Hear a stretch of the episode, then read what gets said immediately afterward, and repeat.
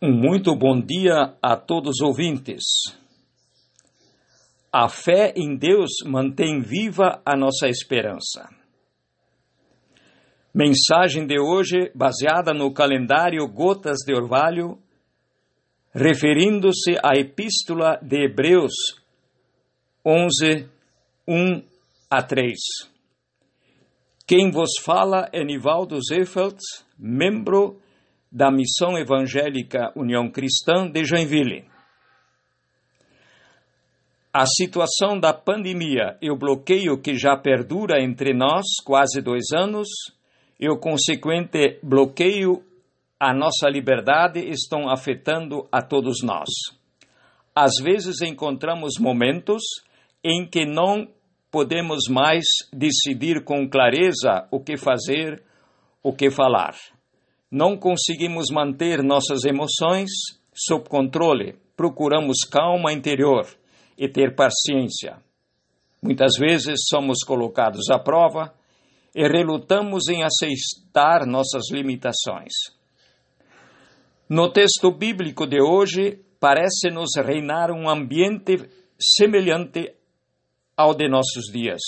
Não sabemos quem realmente escreveu o texto, mas a mensagem é clara, ela se direciona à multidão de sacerdotes e levitas do templo, que ao se converterem a Cristo perderam seu posto de trabalho, passando a ser desprezado e, desprezados e perseguidos, sem nenhum rendimento. E suas famílias passaram a ter necessidades, imigrando então para outras regiões. Aparentemente, eles estão em uma espécie de crise de vida e de fé. Em todo caso, estão cansados e fracos.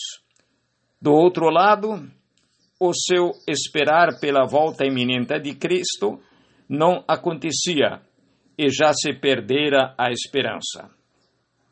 A pergunta que preocupa a todos é clara: no que a nossa fé pode nos ajudar nessa circunstância.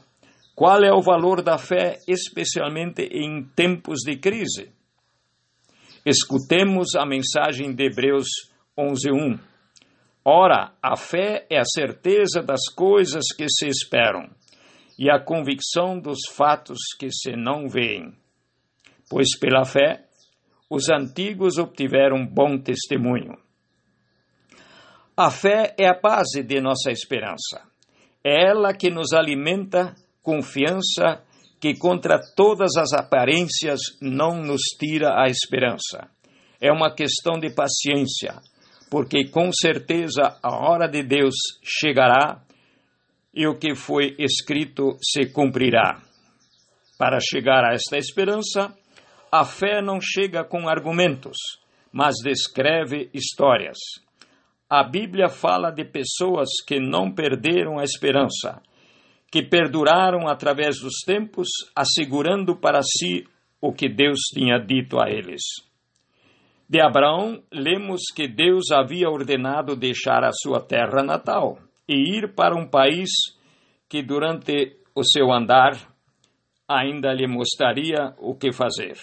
Lá ele deve se estabelecer, começar de novo Deus estaria com ele. Não havia nenhuma boa razão para Abraão fazer isso, exceto que confiasse a Deus.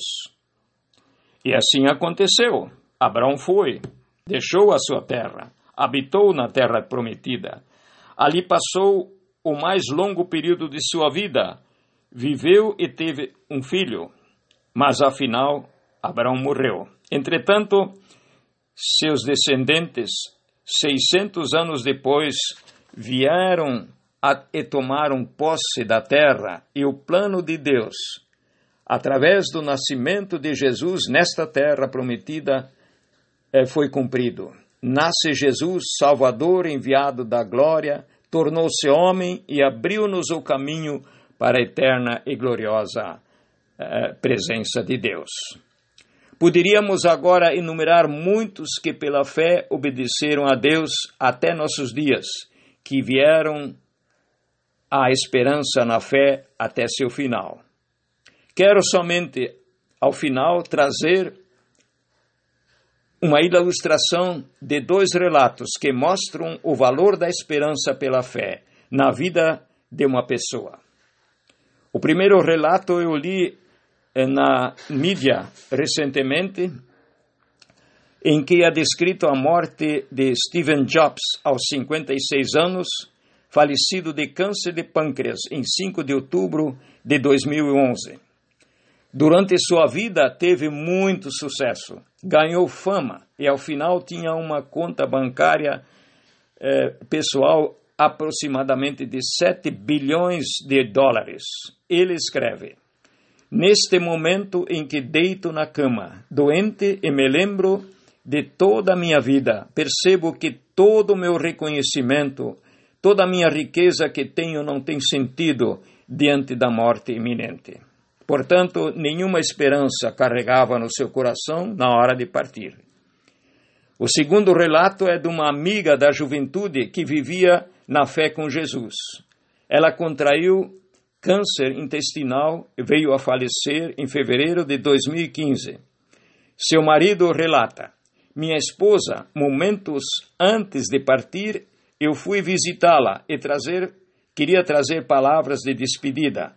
Mas ela, com todas as suas últimas forças, com toda a calma e gratidão, disse a mim: Uma coisa é certa, querido, na segunda vida, vinda de Cristo, eu serei ressuscitado antes e verei a Jesus, e depois os vivos serão transformados e se juntarão a Ele. Que esperança viva tinha essa nossa irmã que até o seu último momento é, pensava nessa esperança e se segurou nela. E assim ela foi. Que tal que minha fé, que sua fé, que nossa fé seja tal que permaneça viva a esperança até o final de nossa vida. Que seja assim.